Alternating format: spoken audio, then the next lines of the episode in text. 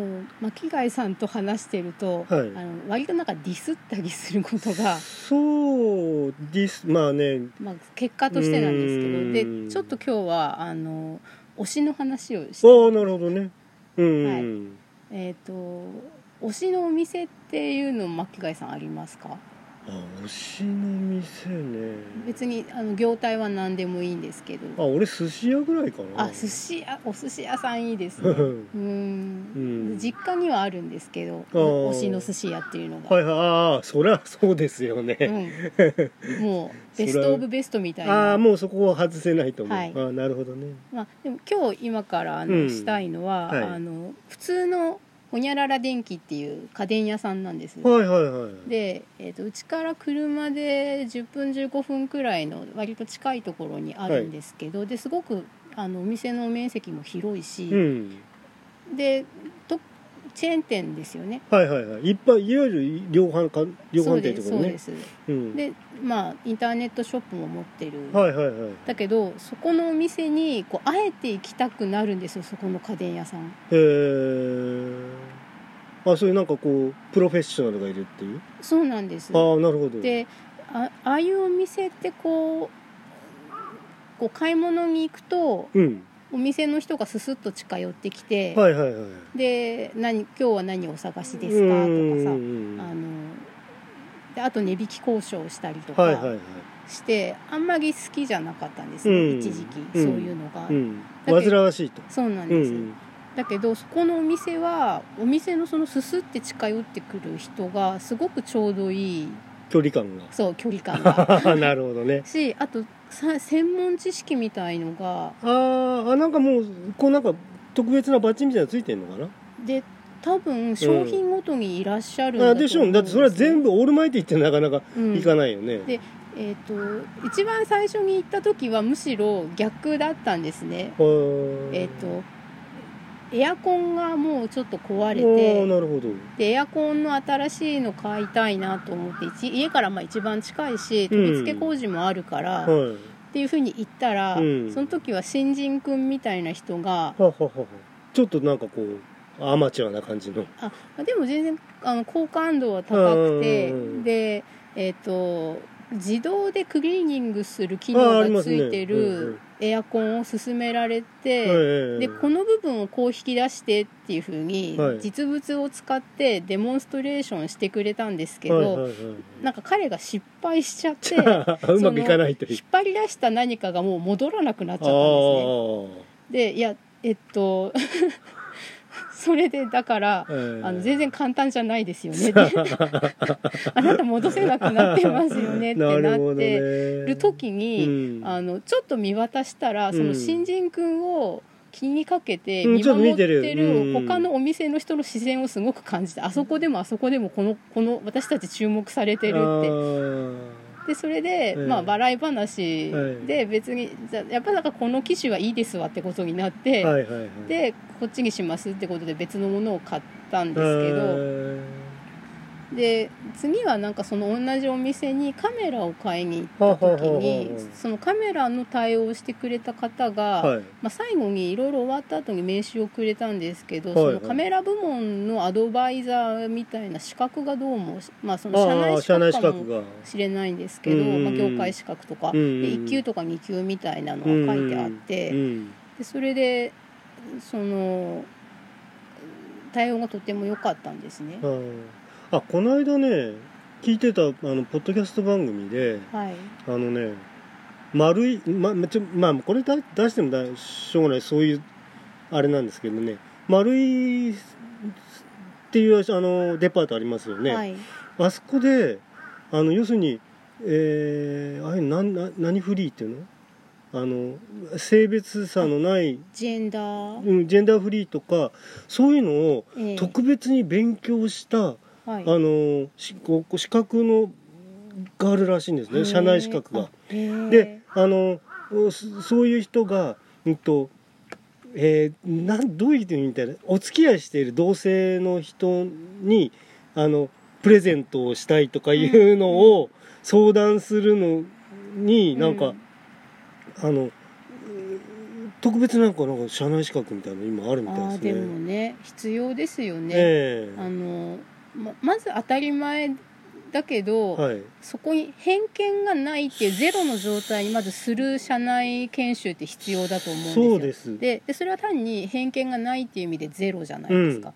だけど世間がマイナスだからゼロだっていうだけでもう価値があることで、えでゼロにさらにプラスでそういう同性のカえ。えップルさんに何かおすすめできるような、えうん。えー営業ができる、うん。提案ができるっていうのはプラスですよね、うん。だから世間がマイナスなところからゼロ。でゼロからさらに持ってプラスになる人がいるっていうのはやっぱり、なんかねほらお付き合いしてる人が同性の場合にそれをだから彼氏というのか彼女というのかとかねなんか非常にねそこなんか面倒くさいいちいち説明が面倒くさいらしいんですよね、うん。その人からすると。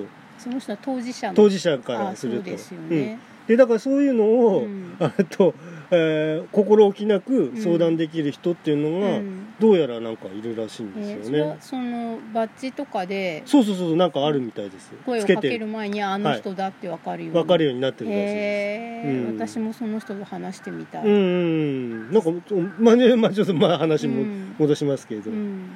うん。そう。でそのケーズあケーズってもう言っちゃった。えっと、うんうんね電気屋さんは、はいあの別にそんなにね、はい。ネットの最安値に比べたらもちろん高いんですよ。うん。だけどあえてそこに行き続けたくなってるんですよ。そのカメラも、まえーエアコンとカメラで、もう両方対応が良かったと、うん、でみんなすごく気持ちのいい人で,、うん。でそれでその後ねえっ、と割と最近あの蛍光灯を買いに行ったんほですよ。ほほそれでさえでそれで、うん。蛍光灯ちゃんとあの研ぎ外してはい。型番調べてあ、あはいはいはい。でえっ、とちゃんと紙に書いてね。であと写真も撮ってで、うん。それで売り場に行ったから、うん。あんまり迷うことはなかったんですけど、はい。まあ、それでも何種類かたくさん置いてあるから自分が探している子はどれっていうのをね見るのに、ううんん、とちょっと棚の前にいたらその蛍光灯担当みたいな、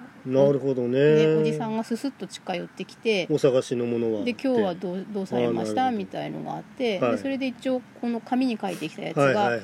あるからこの型番なんだけどただもうすごく古いからあるかこの型番でこう、うん。もうこの型番じゃなくてうん。後継機になってるかもしれないでってそうですねいうふうに言ってうんでそれであこの辺ですねっていうのをパッと教えてくれて、はいはいはい。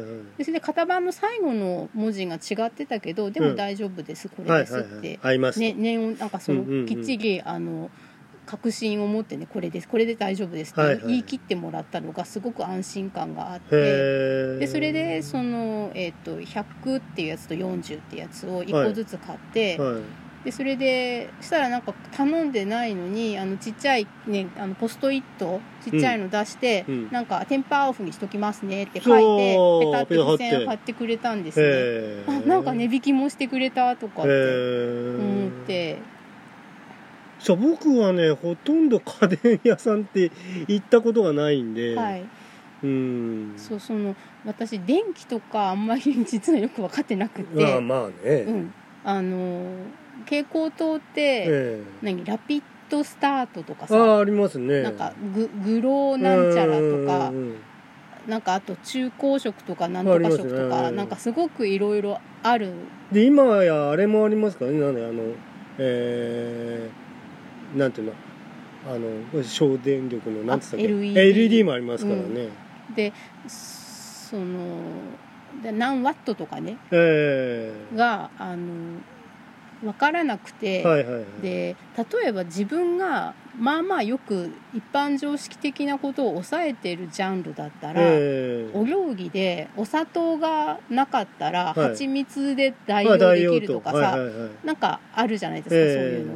だけど蛍光灯で代用できるって自信を持って自分でわからないわけですよ、ああそうですね、うん、で単に新しくつける蛍光管の寿命が短くはい。なるからダメだっていうんだったらでももう急いでるから暗いの嫌だしっていうので、あえてそれでもつけるってことはあるんですけど、うん。その研ぎつける側の親器具はい。の方が故障するとか、ええ。まあ、なんだったら変に加熱して火事になるとか、はいはいはいはい。あとはい物理的に研ぎつくけど光らないとかっていうのがわからないんですよ。ああそうですね。だからそういう意味でこれで大丈夫ですって念押しを念押しっていうかこう保証してくれるはいはい。現地の人がいるのとても心強くてなるほど、ね、これは通販では無理なやつだよねって。うんまあだからうんそのまあ今もうイインターネットのその通販文化っていうのはさはい、もう伝われることは確実にありませんよね、もうね。うん。だからあれもだからあでも今あれのカスタマイズとかもなんかすごいあの丁寧なやつあんのかな？あのメールとかでもうん。チャット形式でやり取りできるみたいな。あるけど、うん、まあ、使ってみたら、そうだね、うん、ああそういうことで言うと私その通販だけど、はいえっと巻貝さんのあのティータオルを作ったイギリスの会社がありますよね。あそこはその日本語でチャットも受け付けてくれてて、ははは日本語対応だったと、うん、海外でしたもんねあれね。そう会社そのものはうん。工場は海イギリスにあって、ええ。物はイギリスから届くんですけど、はい。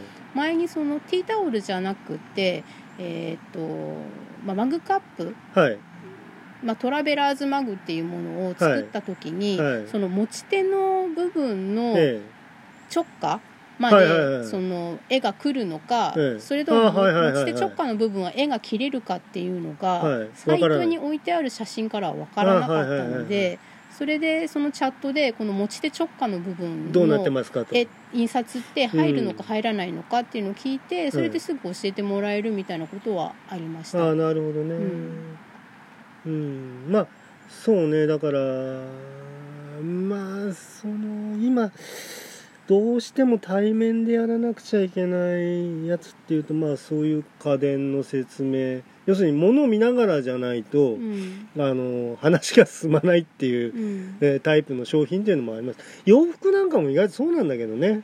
うん。やっぱやっぱ見てみない実物手に取ってみないとって、でまああとなんならその試着して。うん。うんかそのあとその電気屋さんもっと良かったなって思ったのは、はい。それはその蛍光管を買った時より前なんですけど、はい。えー、とレジで、ええ。ー、と年配のご夫婦のうん。旦那さんの方がレジの女の子にちょっと切れ気味になってたんですよ隣のレジが。よくなんか最近ありますね。そう。でなんかあのふざけんなみたいなね、うん。お前がいいって言ったからこれにし、うん。こっちでいいって言ったんだろうみたいなことを言言ってたんだけどだけどその時に、うんえっ、と隣のレジに私の方のレジをやってくれてる、うん。そのカメラのおじさんとかあともうちょっと後ろでその品をねなんかいろいろやってる若い男の子がいて、はいはい一応チラチラチラチラその見てたと。女の子がやってるところうをん。気にかけてて、うん。まあ私隣のレジにいる私がさお客さんの私がえって思うくらいだから中の人はねもっと思うわけで。でこれ以上エスカレートするようならうん。自分が割って入ろうかなみたいな空気を感じたんですよ、はい。だからそういうのもすごくいいなって思ったああんですそうね。ねあのほっとかないと、うんトラブルをほっとかないと。みんなで見てるよって、うんこの子でこの後さらにね、うんうん収まりがつかなくなるようになったら、うんうんうん。自分がスッと出ようかなっていう空気をねまあ誤解かもしれないけど感じてうん。そういう意味でもそのお店すごくよくって、要するにさでもさ、ん。その誤解かなって言うけれども、うん。あのーなんていうのか対応ってさ、うん。非常にそれ大切ではい。一度でもそうやっていいなって思ってもらえたら、うん。ひいき目で見てくれますからね、うん。まあそうですうね、ん。で一度でも嫌な思いがあると またかよってなるわけですよ。あ確かに確かに。だから信用っていうのはあのー特にそういう接客とか対面の、えーなんていうのかなあれってすごく例えばお医者さんとかでもはい。大事だと思うんですよね,、あそうですね。受け受付がどうだとかさ、うん。うん。だから一体で成り立ってるもんなんで、はい、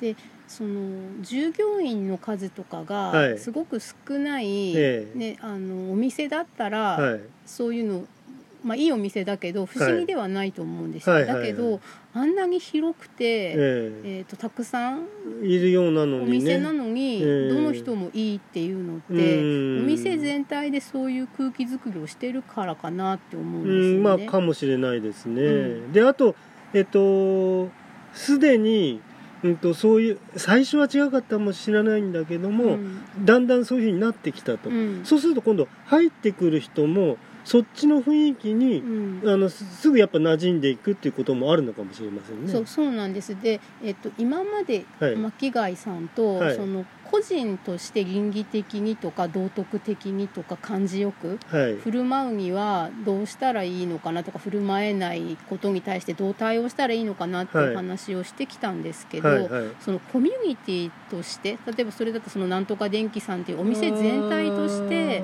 そういうふうになるにはっていうのの間うにん。どうしたらいいのかなっていうなんかすごくいい解決策というかうん。があるようなふうに思ってるんです。そのなんとか電気さんについてああ私。なるほどね。ん。うん、まあうんまあその例えばえっとあれはなんだ、えー外食チェーンはい。の接客マニュアルみたいなこともあるのかもしれませんけども、はい。まあ割と優れたプログラム自体もあるのかもしれませんね、あのうんとそれこそさああいうコンサルとかうで、ん。あのしっかり作ってもらってるとか、はい。そういうものがあるのかもしれませんね、うん。今時、うん。ね。うん。だとしたらみんながそうしてほしいなって思うしね、そうね、ん。嫌な思いしたくないもんね、うん。うん、二度と来るからってなる場合もあるもんだって。あ特に飲食店なんかでもあると思いますよ、あそうですか、えまあ、今ちょうどそのコロナで実際のお店に行かなかったり、はいはい。実際のお店の対応が前と違ってそのディスタンスを取るようになってたりしてそうですね。むしろこうあとねコンビニでレジ袋が有料になったせいうでやり取りが増えたりとかしてて摩擦の方が目につきやすいんですけど、うん。そんな中でもそのね家電屋さんすごくいいんで、なるほどね、うん、なんかついつい行っちゃうんですよねそこうに。んまあやっぱりそうやって再化を図っていくっていうのが戦略になってるのかもしれないですけどね、うん。ちょ昔ながらの対応じゃだもうダメだと。うん。だこうやってだから対面で売るところはうん。もうしっかりと売っていくと、うん。うん、なんかそういった特別な戦略があるのかもしれませんね、今、えーとまあ、通販最大手って言ったらアマゾンなわけですけどアマゾンとかにその蛍光管ね一体いくらお金持っていけばいいのか心づもりが分からなかったから、うん。先にアマゾンで調べたんですよ、そしたらなんかすごく値段の高いやつが一番最初にヒットして、うん。えこんなにするの？って思ったらそれはあのさなんて言うんでしょう。アマゾンの直接出品ではなくて、はいはい。出品者さんからの出品だったのが一あれ番最初に。ねだからねアマゾンはね、うん。えっとアマゾンはって言ったら悪いんだけど、うん。あのね DVD 映画の DVD なんかで、はい、これはあの、えっと、他の番組で僕聞いたんです、あのええ。ポッドキャストのね。う、ん。あのあれがあるんですよ。バッタモンみたいのもうん。あるんですよねパッケージが違うとか。詐欺みたいなもまあその中身が見れないとかいうとこまでは来ないんだけど、のはい。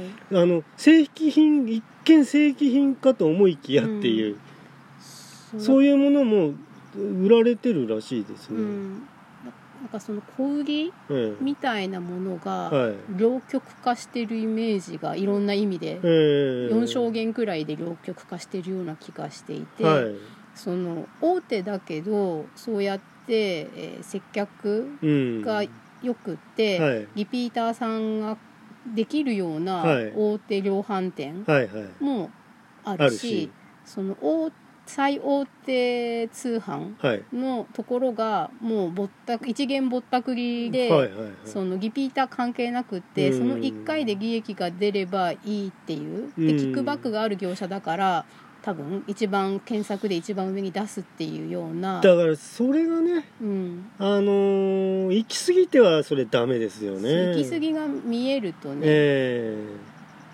え。だからほらなんだあのほら食べログだな。あまたそういうの出しちゃいけませんまあ、けども、レビューはちょっとまた別の問題がえ。あるんですけど、その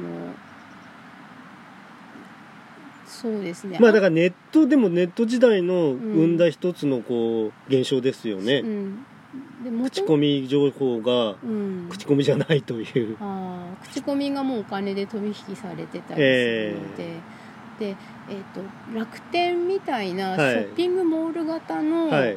えー、と通販であれば、い、いお店とそうでもないお店が混在してるっていうことはもうしょうがないと思うんですね、はいはいだけどアマゾンってもともとはそういうショッピングモールではじゃあなんなくか売ってたんだよね。そうそう。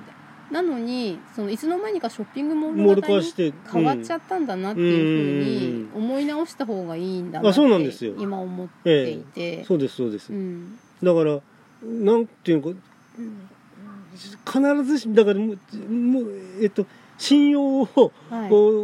どうもう一回ちょっとそれを確かめ直さなくちゃダメだという、うんその商品に対するまあ、ずっと長く使ってたし、え特にプライムとかで契約してる人ははい。やめづらいっていうのもあるのかもしれないんですけど、はい。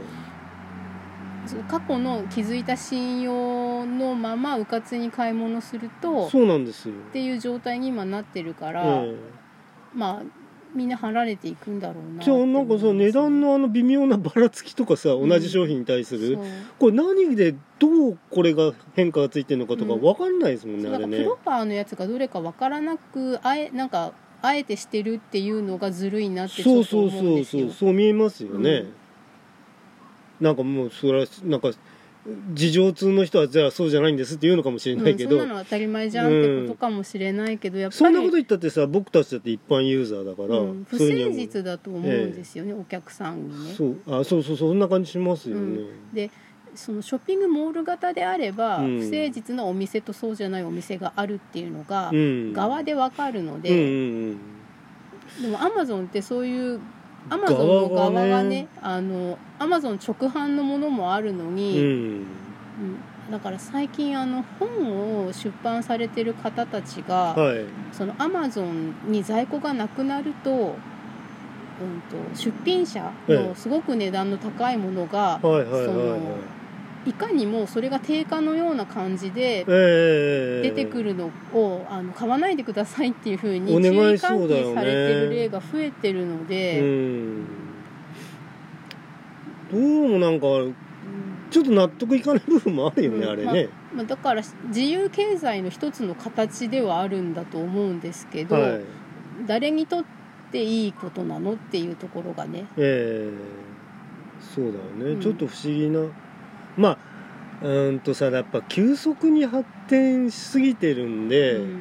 えっとまあ法律が追いつかないのと同じように、あのそういったトラブルみたいのも、うん、とある程度そのまだ、えっと、段階って発展段階の途中ってことになるのかな。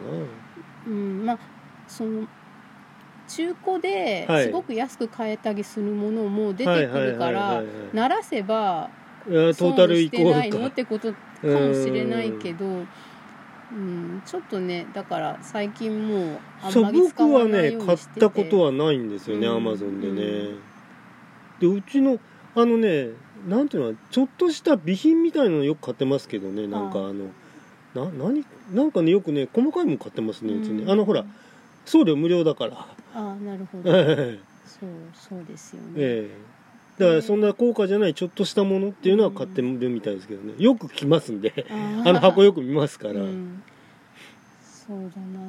だから最近はもうアマゾンほとんど使ってなくてあそうなんだ、まあ、家電っぽいものとか家電消耗品系はそのあまあまあケースいくと。そうい,、うん。くし、うん。あと、まあ、サプリとか薬？はいはい。はロハコっていう。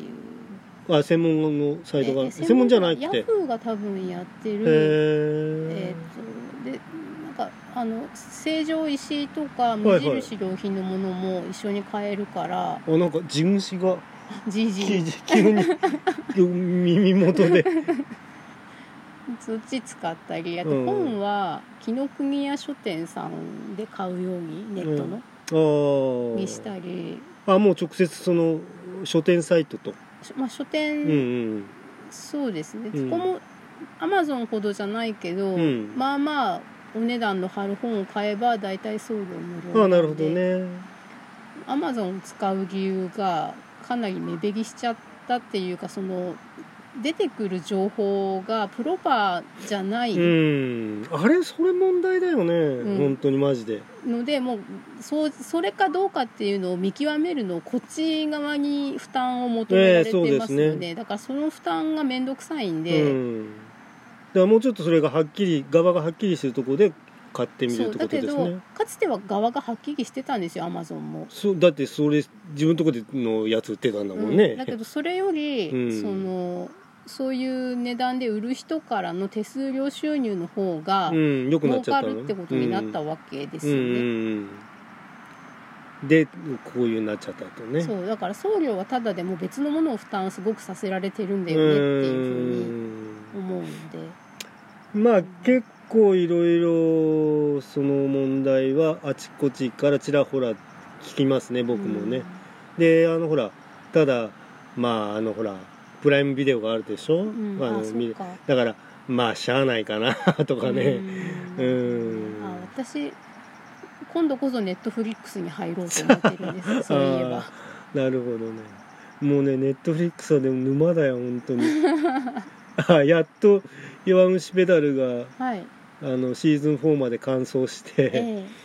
で今だからその話題の界隈で 僕の界隈で話題沸騰中のあのアメリカのドラマ見てるんですえけどねシリーズドラマを、はいはい。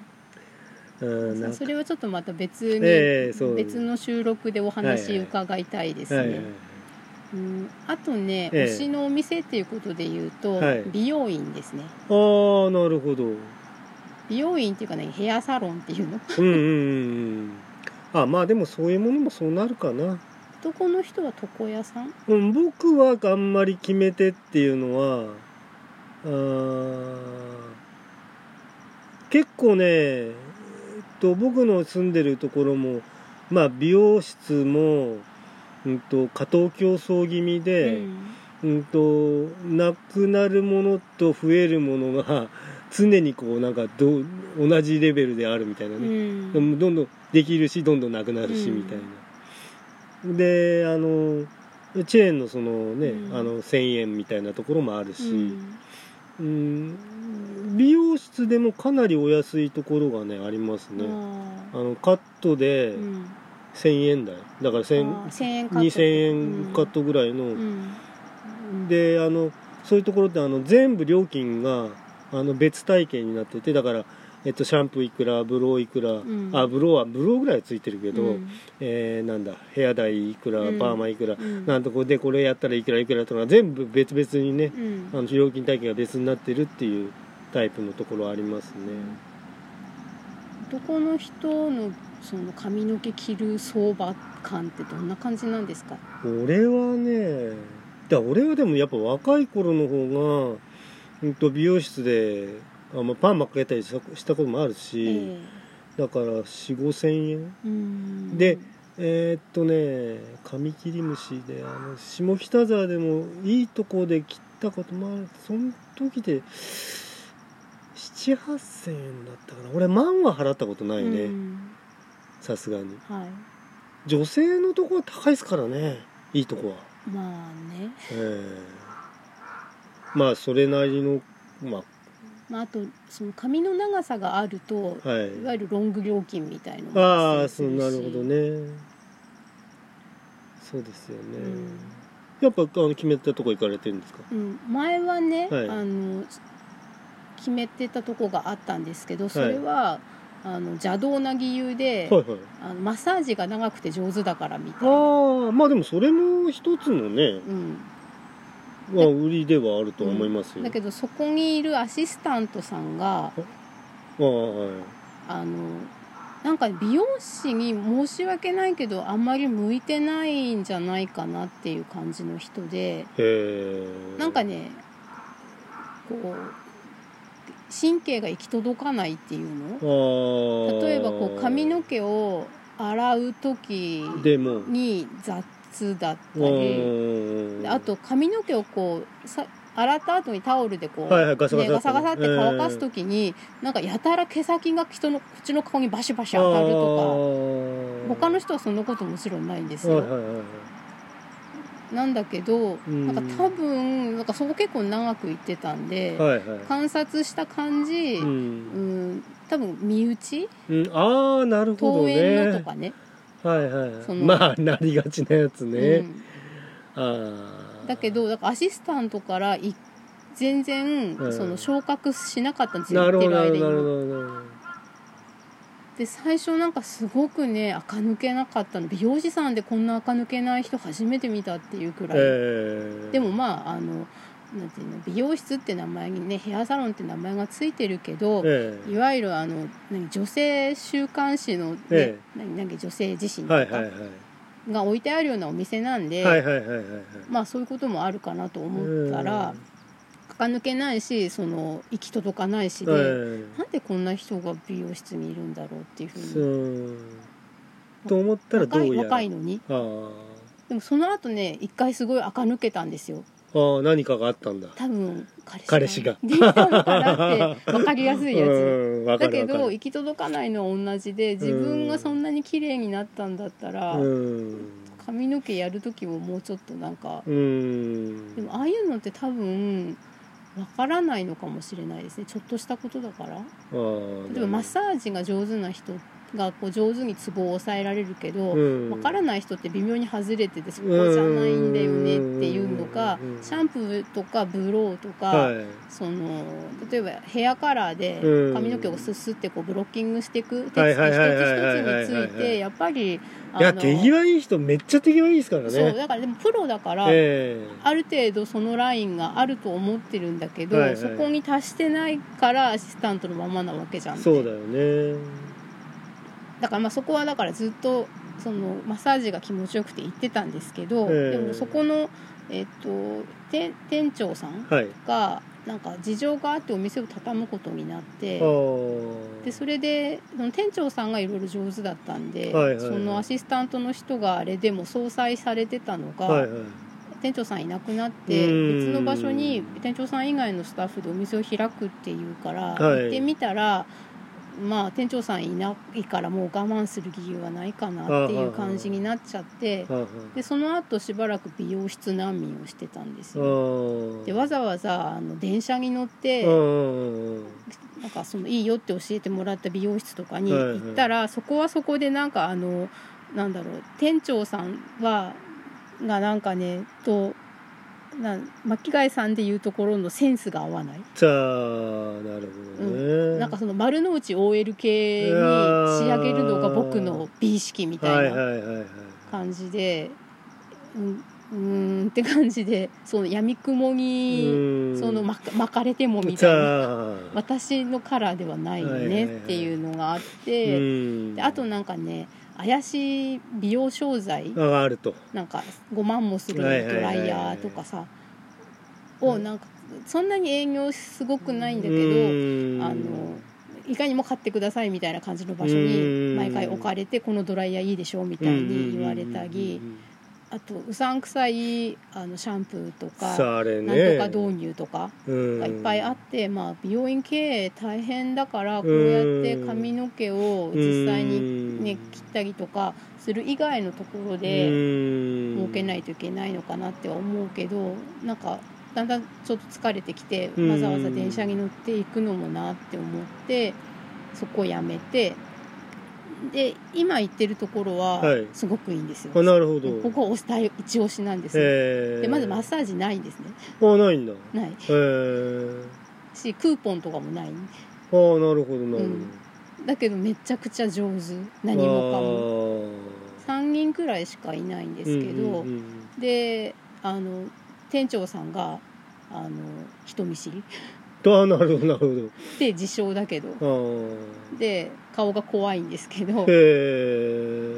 だけどあのカットのテクニックとかがやっぱり全然あうん。こういうのが本当にあのなんよく、えーとね、美容室で、えー、となんとか価格みたいのがあるんですよ。あの上手な人のことなんて言うんだったっけかななんかこう業界的に言ったら多分ディレクターみたいな感じの言言葉があスタイリストトップスタイリストとただのスタイリストとみたいに値段を分けてたりするののあなるほどなるほど。いわゆるなんちゃってトップスタイリストじゃなくてガチトップスタイリストってこういうって思ってでこっちは一応もともと美容院に行く時ってどういうふうにしなきゃいけないってこっちから希望を持っていかないといけないと思ってたんですけど、そこに行くとあの、まあ、ぶっちゃけあのそういうリクエストをあの私の方からするの大変なんで,、で自分もだってプロじゃないしね、はいはいはい。だからむしろどうしたらいいとかっていうのがあったら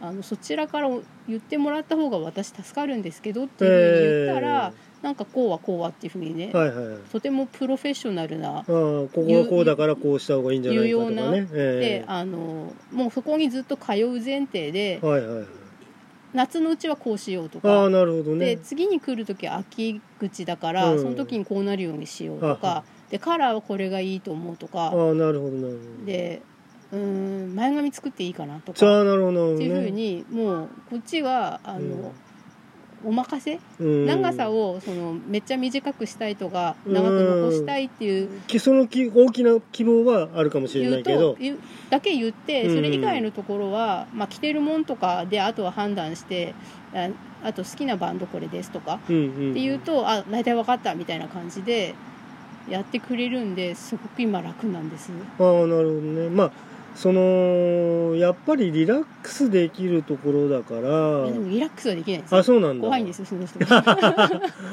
うん。うん。でもさ、うん。あこの間その僕タイムラインで見てた人が、あのうんこれから美容院でちょっと気が重いと。はなぜなら宿毛矯正でうん。4時間ぐらいかかるから、それが辛いみたいなことをおっしゃってる宿毛の方人ね大変ですよね長いよねうん確かに。私もその宿毛矯正はしたことないんですけど、はい。まあ、カラーとパーマとカットみたいにやると、はいはいまあ、3時間くらいかかっちゃったりするから最近もパーマかけてないんで、うん。カラーとカットだけだから、そんなかかんないこけど。このくらいってセミロングですか？これ肩肩よりちょっと長いぐらい？長いくらいですね、うん。うん。ずっと大体このくらい？うんもっと長かったこともあるしあとあのショートボブみたいな。あボブだったこともあるの？あります。その時はもうでもそれは本当学生の時でああなるほどなるほど。色もあうのもう本当バカだったんでさあ。あの何新品の10円玉の色にしてくださいみたさいな、あなるほどなるほどなるほど、うん、ええ。っていうのもあったしあとあの白いメッシュ入れてくださいとかありましたけど今はね、うんまあお一応オーソドックスな。オーソドックスない前髪もあるし、はいはいはい。うんまあそうね。うん。えーっと女性のやっぱファッションはえっと髪型も非常にまあウエイトを占めますね。だから金かかるよね髪型もなんですけど、ええ。あのやっぱりね年取ると髪の毛がえ単に溶かせばツヤツヤだった頃とは違ってなんかパサパサになったりうねりが出ていやなんか疲れたおばさんっぽくなるよあなあこれって思ったんですよね。でそれでだからそのカラーギングとかパーマでごまかすのはもう限界なのであのカットでとにかく上手な人に巡り合ってまあなんとかなってるって感じなんですけど、うん。なんかねうん、一時だからね自分の、ま、周りのやだと実際に付き合ってるあ付き合いのある人だけじゃなくなんかショートボブがね やたらとなんかあみこあこの人もショートボブにすんの？みたいなさ。うん。でうちの家族もなんか、はい娘も、はい。あのああとえっとかみさんも、はい。あとえっとかみさんの えーっとだから姪っ子も、はい。あみんなみんなみんな同じ髪型してみませんか？みたいな。なことなんか流行ったのかな？どうなの？やっぱりなんかさちょっと目につき始めると、うん。えっとあほら長くて鬱陶しいなとかなんか思ったりとかするとこれでいいかなとかなるのかもしれない。かなんかショートボブを含めて髪が短いと、ええ。そのカラーリング楽なんですけど頻繁にしなきゃいけなくなるんですよね。ええ。だってじゃあはっきり言ってさだ男性だって、うん。えっとなんていうのかな。あー職人狩りみたいくしたら、うん。それはっきり言ってさ1週間に、えー月に2回ぐらい行かなくちゃそれ維持できませんからね、うん。うん短い方は大変ですよ。それもあってショートにできないっていうのはありますね。うんうんうん。そうだよね、うん。ある程度こうなんていうのかな。スパン大丈夫な長さっていうのはありますよね、うん。うん。だから今はその美容室はい、の指針に従ってはいはいはい。何ヶ月後に次のもう行った時に次の予約も入れちゃうとかああして。なるほどね私電話とかねああいうので予約入れるのがすごく億劫で。ああそうなんだ、ん。え。ーだからそうなんですよ。だから行った時に次の予約も入れてその日にちゃんと行くっていう風なので。え。ー、だ俺さ長期で予約なんてしたことないもん。さあのさそう行く直前に「今混んでますか?」とかいう電話ぐらいで、うん。うんそうしたことないもんなまあ、そこちょっとあの混んでるっていうこともあるあまあまあ予約が取りにくいっていうこともあってお店自体はとても新しくてえー、この間2周年とか言ってたかな。えー、まあね僕の住んでる地域のねところもねあこれよくやってけんなっていうようななんか一人で、うん。なんかポツンとなんかね、うん。そんなにこうん。う何？あのー駅そばでもなく、うん。やっぱり顧客みたいの掴んで、うん。うん、どっかのねヘアサロン出身でみたいなうん。感じの方が開かれてんのかなとか、そうなんか物件が賃貸かどうかも大きいみた大きいですよね。あとフリーの美容師さん増えてるって言ってました。そのお店で渡り歩っちゃうの？あえっとね表参道みたいなおしゃれな場所にうん。場所貸ししてる、うん、うん、ありますね。きのあのでそれがあの1ヶ月とかって単位じゃなくて、ええ。1日とか時間単位で限られるみたいな美容すごいな。美容院スペースみたいなフリー美容院スペースみたいなのがあってでそこにお店自分のお店を持ってないフリーの美容師さんがお客さんとだから LINE とかでね予約は入れられるじゃない？でその場所借りるそれでその場所とに朗報その日に来るっていう。うわすげえ。それはすごいな、うん、そういうことができるようになってるんだって言ってた。あまあじゃあだから食える人は食えるんだねものすごいそうやって、んん。まあまあまあ俺も本当ねやりたいなと思ってたことあるんで。ああまあ売れっ子になぎそう。いやいやいやいやいやなんかさあ まあまたあんまこういうこと言うとな。うん本当にね。うん。本当やりたかった時あるんですよね、うんでカットモデルやってくれませんかって頼まれたこともあるし、うん。あのまあ僕ほら下北沢っていうところにね、はい。下北沢もまあ一応あーその当時からあーそういう有名カットサロンみたいなのもあるような地域だったんで、まあいや実際にやったことはありませんけどね。うん。うん。やればよかったですうね、ん。まあねものは試しにねそのシギア向けのカットモデルとかもあるんでしょうね、ああまあそうでしょうね、まあ俺もだからうん。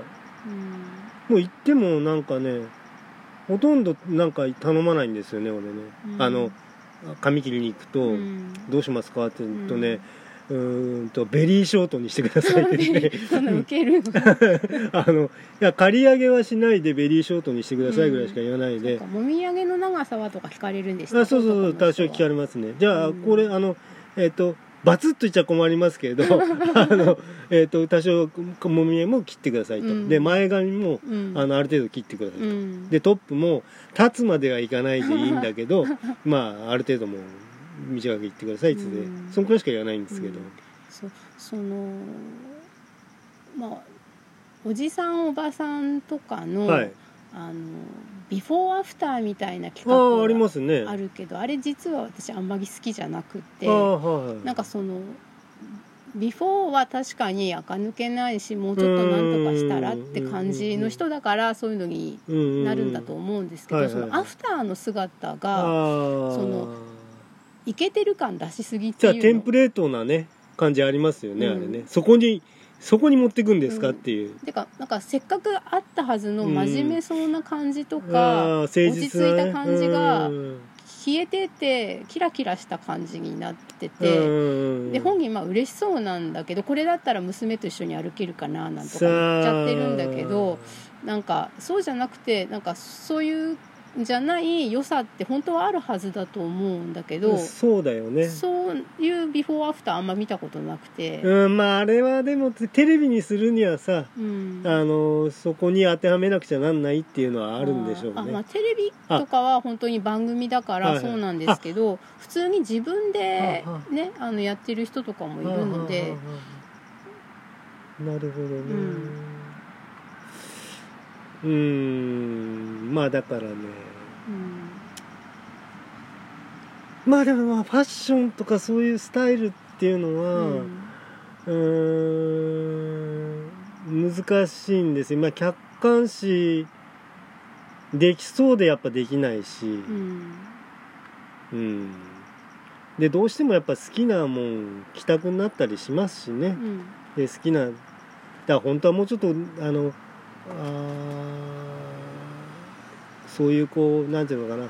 髪型でも、うん。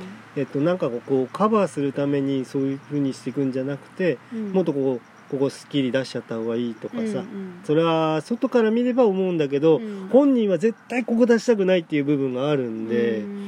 あの仕方ないんですけどうねんうん、まあその辺私もだから、うん。今の美容院に行くまでは、はい。いろいろありましたよね。あなるほど、だけどそれはあのアマチュアとして良かれと思ってやってることであってプはいはい。ロの意見は全然違ってて、そうなんだよね。で結局プロの意見に従ってやるとあの周りの評価も実は良くなるっていうのがあっうて、ん。あだからもうあのアマチュアが、うん。あのこうしたいああしたいとかっていうふうに言わない方がいいんだなって思いました、あなんか風がそうね。まあじゃあとこんなところ。あの今日はちょっとね風入り気味、ええ。一応風防したんですけれども、えーな今回は初めてなんでえーちょっと風の強い時は避けた方がっていうか向きとかもあんああと建物の近くであれなら大丈夫だったかもしれうないね。ん。まあしょうがないですえね今日はね。すいませんでした。ええええということでまあまあちょっと雑談をしてみました。はい、あののお店でした。はい、